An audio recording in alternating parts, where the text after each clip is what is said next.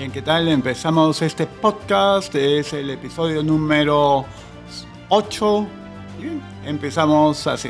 Bueno, ha habido un par de eventos importantes, ciertamente uno más importante que otro, el día 25. Ah, por un lado tenemos el archivamiento del proceso que se pretendía abrir contra Chavarri por el asunto de uh, el acrado de ciertas oficinas por parte de uh, el fiscal, pues, ¿no? Este, Pérez, y todo el drama y eh, la historia que se hizo sobre el asunto, pero bueno, como ya se sabía, el tema pues no tenía gran posibilidad de subsistir, toda vez que las oficinas lacradas no, no contaban pues con la autorización del juez.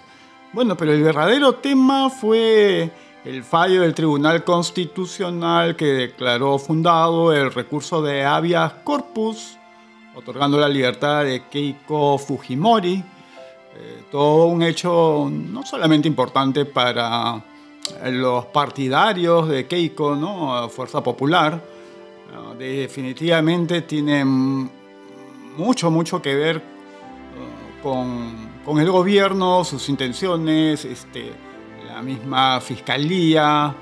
Eh, y junto a esto, la importancia que ha tenido la participación de Mark Vito, uh, el significado de su huelga. Que Mark Vito no es alguno un político, nunca lo ha sido.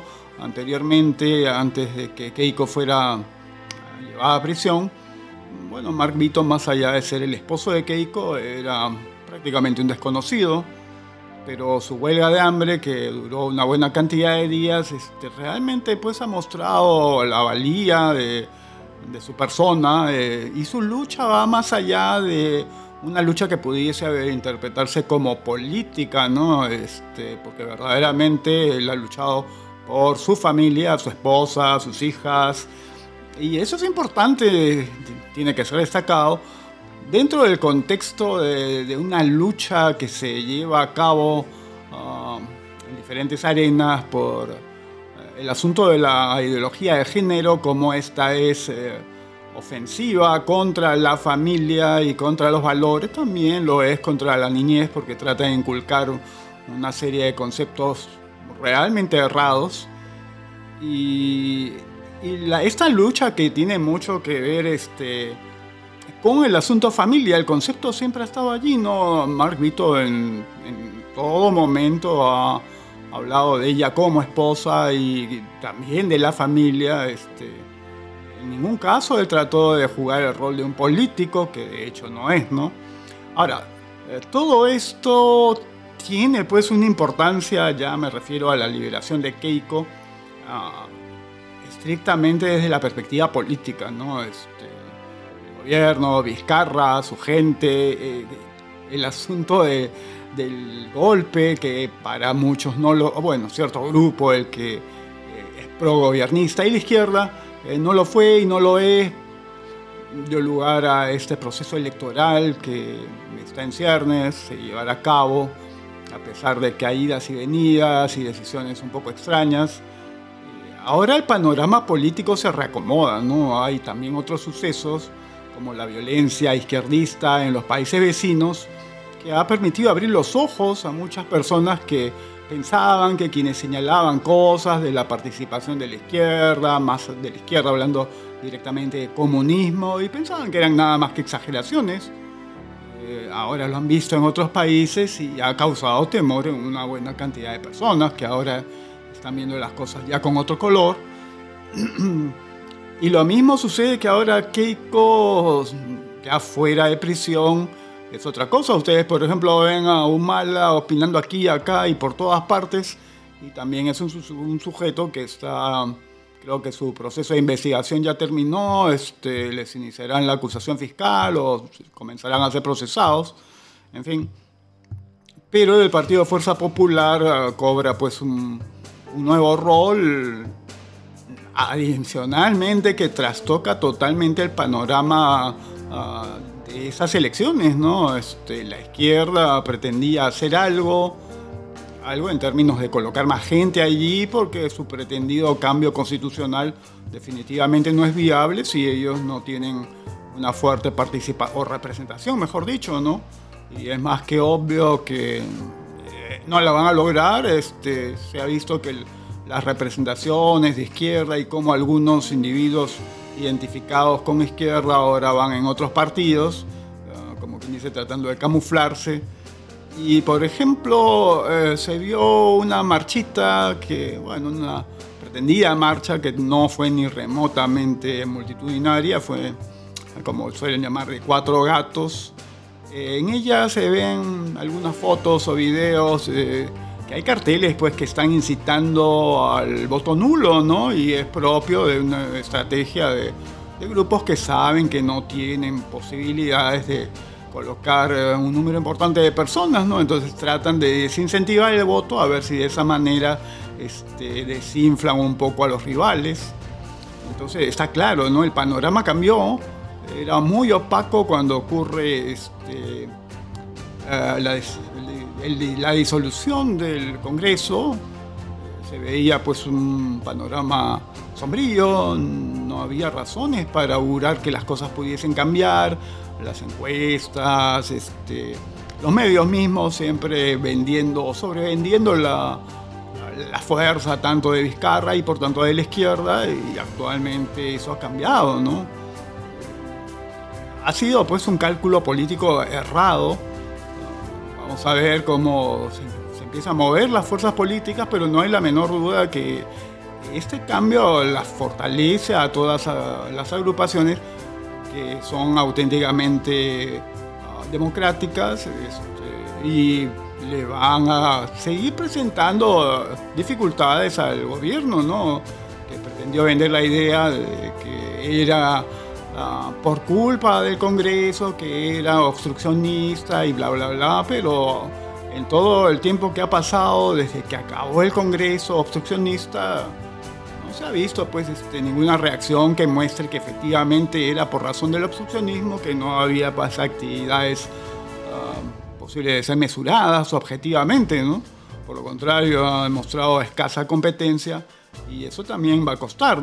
Este, esta misma situación que es a todas luces una derrota para la izquierda y el gobiernismo va a tener un costo político muy alto, ¿no? Es, esperar que el Congreso con otras caras y otros nombres, pero básicamente esté representado por fuerzas que no le son este, ah, simpatizantes o favorables al gobierno, y entonces, ¿qué, podrá decir, no? Ah, es de pensar que no le quedará más que respetar ese resultado y las cosas allí van a cambiar porque eventualmente quienes estén representando uh, al Congreso, es decir, a, los partidos por los cuales llegan ellos como representantes, eventualmente van a someter pues a, a juicio, ¿no? Este, mínimo a la vacancia a Vizcarra y eventualmente se le va a venir luego todas las investigaciones, ¿no? Problema es que a pesar de que Vizcarra ya no tendría todas consigo, de todas formas Fiscalía y Poder Judicial siguen estando pues este, básicamente controlados por fuerzas izquierdistas y ellas de todas formas van a obrar de la misma manera como obran con Humala y este, Villarán, por ejemplo, ¿no? Sí, pues están investigados y Villarán reconoció su delito, pero todo eso va caminando a paso de tortuga, ¿no? Este, por ejemplo, si pensamos también en Villanueva, eh, sí, también pues este, se sabe ya, no hay ninguna duda que recibió dinero de Odebrecht, pero nada más. Al tipo pues nadie parece que lo, lo piensa tocar o llevar pues a investigación o a ser procesado.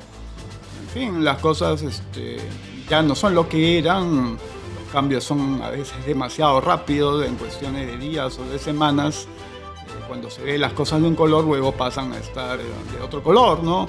El mismo triunfo ah, de la derecha en Uruguay, la caída de Evo, eh, va dándole más, eh, más ánimo, ¿no? A una derecha peruana que había estado totalmente rendida, moralmente decaída. Ah, soplan otros vientos, no hay ninguna duda. Bueno, tenemos por aquí este, una relación de candidatos del Partido Morado, dice por aquí, candidatos con sentencia y otros procesos del Partido Morado. Dice por Pasco número 1, Jonás Angulo Travesaño, sentenciado. Expediente 00153-2011. Caso lesiones leves por violencia familiar. Expediente 331-2012. Caso alimentos. Expediente 47-2011. Caso violencia familiar. Dice por San Martín número 1, César Enrique Flores Pinedo, sentenciado. Expediente 171-2003, caso alimentos, conciliación judicial. Expediente 132-2013, caso alimentos, fundado en parte. Por Junín número 1, Ángel Isaías Oscanoa Barrios, sentenciado. Expediente 01662-2007 JP Alimentos, fundado en parte por Tumbes con el número 12, Cecilia Isabel Requejo Alemán, sentenciada.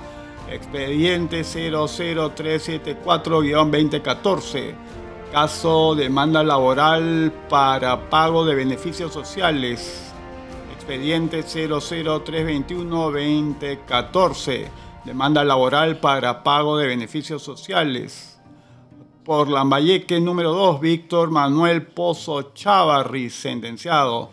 Expediente 672-2009. Caso Alimentos, conciliación judicial. Por Ancash número 3, Jimmy C. Isidro Villanueva, sentenciado. Expediente 1134-2014. JRFC-01, caso violencia familiar por Ancash número 2, Luis Alfonso Sparrow Álamo. Enfrenta un, un proceso coactivo de la municipalidad de Nuevo Chimbote por impuestos prediales y arbitrios. Casi nada, ¿no? Bien, entonces, ah, por aquí tenemos, pues miren, tenemos por ejemplo al señor Farid Matuk, Sí, sí, sí, sí. Estos señores pues han estado haciendo llamaditos medios, ¿no? Enmascaraditos a, a la violencia. Dice, la izquierda desunida como existe estará con certeza en la protesta de hoy en la Plaza San Martín, unida en la cancha. ¿Estará el Partido Morado y Acción Popular en la protesta? Porque eso de ser de centro es fácil para el floro es difícil estar en la cancha. Bueno, a ver qué otro individuo de esto. Acá está pues el terruco Ronald Gamarra. Hoy el TC Perú nos ha cursado una invitación a la fiesta de los que sobran, ¿no? Ya saben que esa expresión pues estuvieron usándola por allá en Chile con respecto a la violencia que ya todos ustedes conocen suena un poco provocador, por decirlo menos, provocador de violencia naturalmente. Luego pasamos pues a Memores Recuerdos Perú. Prepárense para los incendios, dice este terrucazo. Ah, después tenemos aquí al asusador Cifuentes, Marcos Cifuentes. Hola Chile, Ecuador, Bolivia y Colombia. Adivinen quién se une a la fiesta. Miren pues, ¿no? Ah, qué bien. Muy graciosos. y aquí tenemos, mm, dice TC, quienes votaron por liberar a Keiko. Tribunal Constitucional anuló prisión preventiva contra Keiko Fujimori. Se declaró fundado el habeas corpus que presentó su defensa tras cumplir 13 meses en el penal anexo de mujeres de Chorrillos. Y señala aquí Ernesto Blume, presidente del TC, Augusto Ferrero, Carlos Ramos y José Luis Ardón, quienes votaron a favor, son cuatro, y en contra votó Manuel Miranda, Eloy Espinosa y Marianela de Ledesma ven, un fallo 4 a 3, un fallo más bien ajustado. Así han sido las cosas. Bueno, y volviendo al asunto de Farun Matuk, aquí llama la atención cómo señala pues aquí directamente al Partido Morado, pero también a Acción Popular, ¿no? Este, como quien dice, es un llamado a que se desahueven, pues, ¿no? Y de una vez este, suban al coche. ¿no? Este, cierto que Acción Popular desde hace bastante tiempo es exactamente un partido que se pueda decir de centro, ¿no? Este, ahí Johnny Lescano siempre ha jugado en pared con la izquierda, pero es también un llamado de atención en el caso de Acción Popular, de aquellos que todavía cuentan con Acción Popular como que se tratara de un grupo democrático um, que juega pues para la derecha, ¿no? Cuando dentro de él y debido al conocido fenómeno de vientre de alquiler, este, termina siendo más bien un grupo variopinto, ¿no? En el que las convicciones políticas no importan mucho, basta con poner gente allí que, este, no sé, que pague el cupo o que ellos piensen que eventualmente puedan llegar y les permita colocar más gente, ¿no?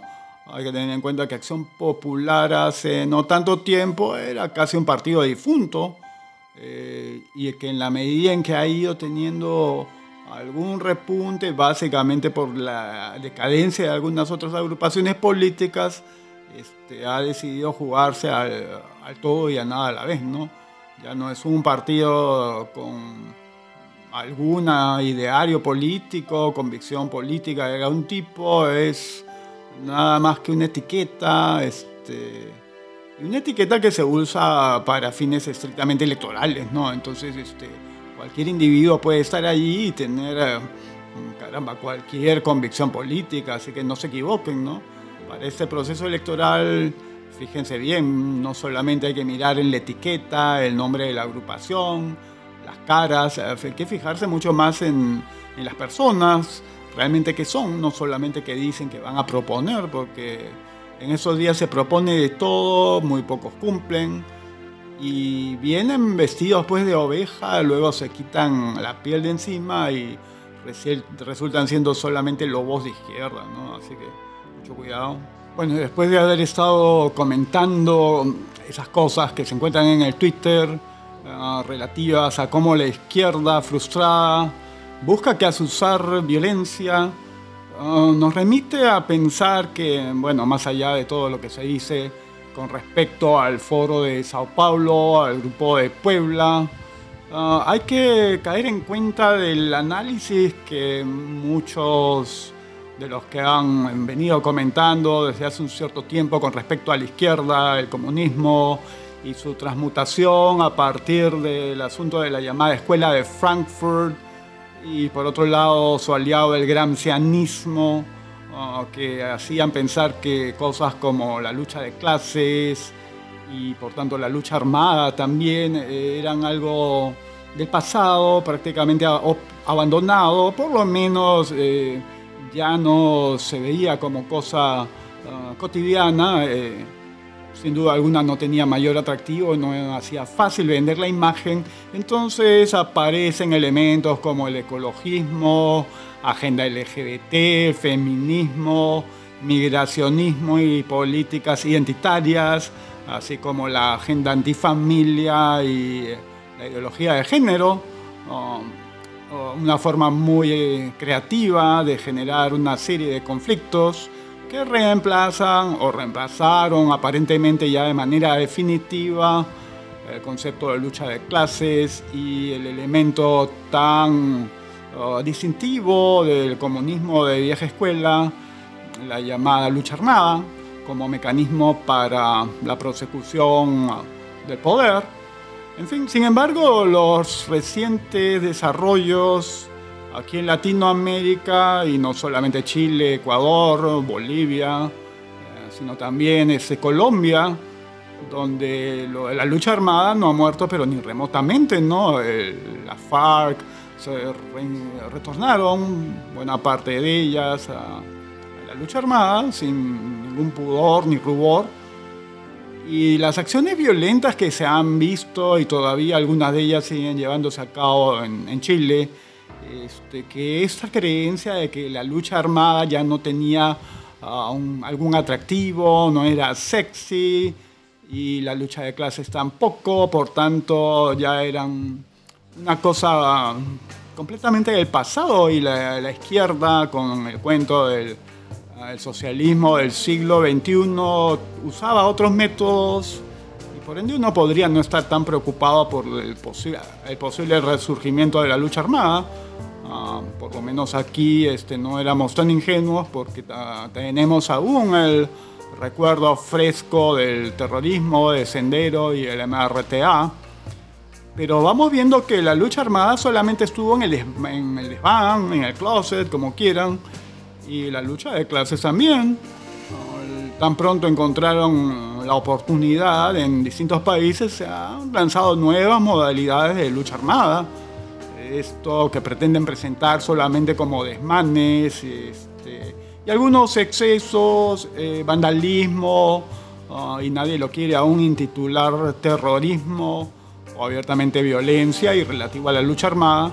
Sin embargo, hay que tener en cuenta que esto bien se podría empezar a catalogar como nuevas formas de terrorismo. Es el terrorismo del siglo XXI. Claro, es quienes esperan que el terrorismo, por lo menos acá en el Perú, al estilo ah, que nos mostró Sendero Luminoso y el MRTA en los 80s, 90s, bueno, pero hay que tener en cuenta que ya no volverán a haber 80s ni 90s. Estamos en el siglo XXI, las cosas han cambiado, aparecen nuevas modalidades y metodologías y es de lo que se trata, ¿no? Este, por eso en algunos tweets ciertos individuos este, combinan al baile de los que sobra y cuando empieza el fuego. Oiga, fíjense, eh, todo el daño que han causado en Chile en muy corto tiempo por lejos equivale a la destrucción que aquí causaba Sendero Luminoso con la destrucción de un bueno, buen número de torres y otros actos violentos. Eh, costo económico de la destrucción en Chile ocurrió en... Es muy alto el costo y eso ocurrió en el término de menos de una semana. Entonces, este, dense cuenta, ¿no? Pensar que esto no tiene que ver con lucha armada o no es la lucha armada, sin necesidad de llamarla así, bueno, hay que ser un poco ingenuo y seguir este, siendo buenista en calificar que estos señores nada más que protestan de manera justa y que hay algunos problemas pues, ¿no? que ameritan eh, la furia y por ende la expresión exagerada de algunas personas. Eh, cuando definitivamente eso no es así, ¿no? Este, de hecho es organizado, de hecho es violencia organizada, eh, nada que ver con actos esporádicos de simples voluntariosos y aficionados. Eh, la violencia ha sido planificada, eh, si ustedes este, han tenido la oportunidad de investigar sobre los documentos del el foro de Sao Paulo, tanto en el 2018 y el 2019, van a darse cuenta cómo allí las cosas se planifican y entonces queda en claro que ni modo, ¿no? Este, la lucha armada sigue vivita y coleando eh, y las cosas no, caen del cielo, no son espontáneas, se planifican. Y la izquierda, a pesar de que se pretende mostrar como una nueva izquierda del siglo XXI, en el fondo, bien en el fondo, sigue siendo la izquierda de toda la vida, ¿no? Este es el comunismo clásico, puro y duro, que ha sabido enmascararse. Bueno, entonces llegamos hasta aquí, este, ponemos punto final a este episodio, el número 8 del podcast, y estaremos regresando muy pronto.